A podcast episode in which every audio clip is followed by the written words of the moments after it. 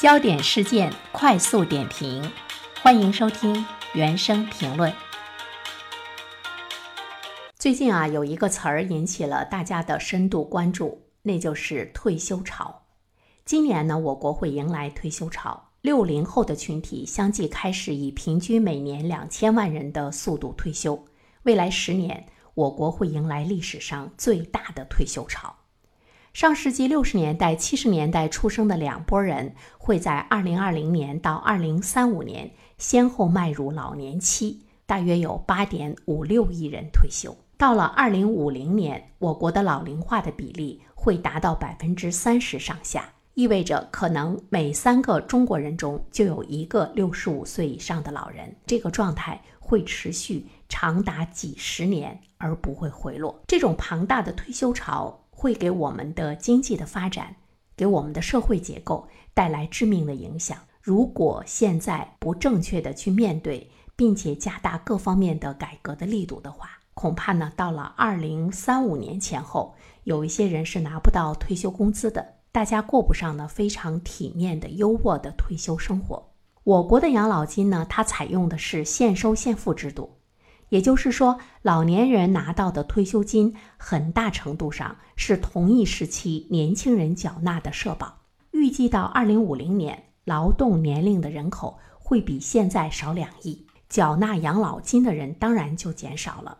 与此同时，领取养老金的人却变多了，这背后的压力可见一斑。中国科学院呢曾经有一份估计，国家的养老基金会在二零三五年之前耗尽。也有机构有这样的一份预测：未来五到十年，我国会有八到十万亿养老金缺口。说到这里，我相信有不少的朋友在掰着这个手指头在算：二零三五年我是一个什么样的状态？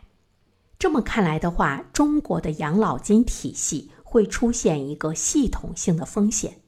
那么，在这个系统性的风险产生之前，一定呢是要进行大规模的改变。未来的中国经济结构中，一定要针对养老金体系进行重大的改革。不然的话呢，从今年开始退休潮启动之后，整个的经济宏观的基本面应该要面临全面的重要的调整和变革。如果没有一个全新的经济现实的环境的话，那么中国的养老问题就会成为一个。蕴藏着系统性的风险的问题，并且这种压力会持续的加大。我们现在也看到了一些措施，比如说开源节流。通俗的说呢，就是让大家多交几年的养老金，少领几年的养老金。延迟退休已经不用过多的分析了，它现在呢已经是主流在推动的一个做法。我们有可能会在六十岁。甚至于有的人会在六十五岁退休。其实呢，这种延迟退休的状态，它也会呢使更多的年轻人没有工作岗位。所以呢，它是一把双刃剑。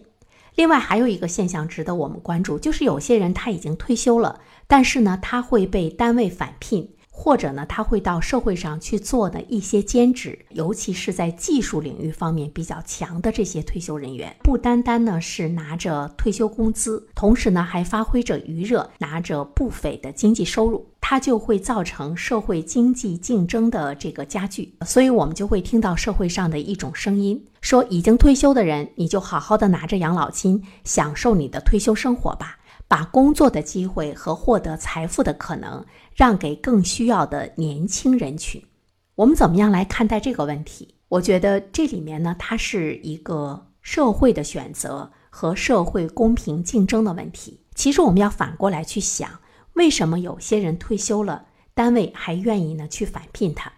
一方面的话呢，大概呢是他的用工成本要比年轻人的用工成本要低一些，这个呢没有办法。但是还有一些人是因为他是不可替代的，所以呢，对于今天的年轻人和中年人来说，我们需要快速的成长，要在业务上不断的精进，要可以呢去替代那些退休者，这是一个非常现实的问题。如果单位不愿意出现某些业务方面的空档的话，当然他就会呢返聘呢一些退休者，当然。我们依然呢是希望呢退休人员能够更多的转变观念，退休了就去颐养天年。但是这种呼吁的成效会不会很大呢？我们的社会是一个竞争的社会呀。退休人员他身体还很健康，他还有能力去挣更多的钱，他为什么不去挣呢？而作为年轻人来讲，努力的做到不可替代性，恐怕呢是非常重要的。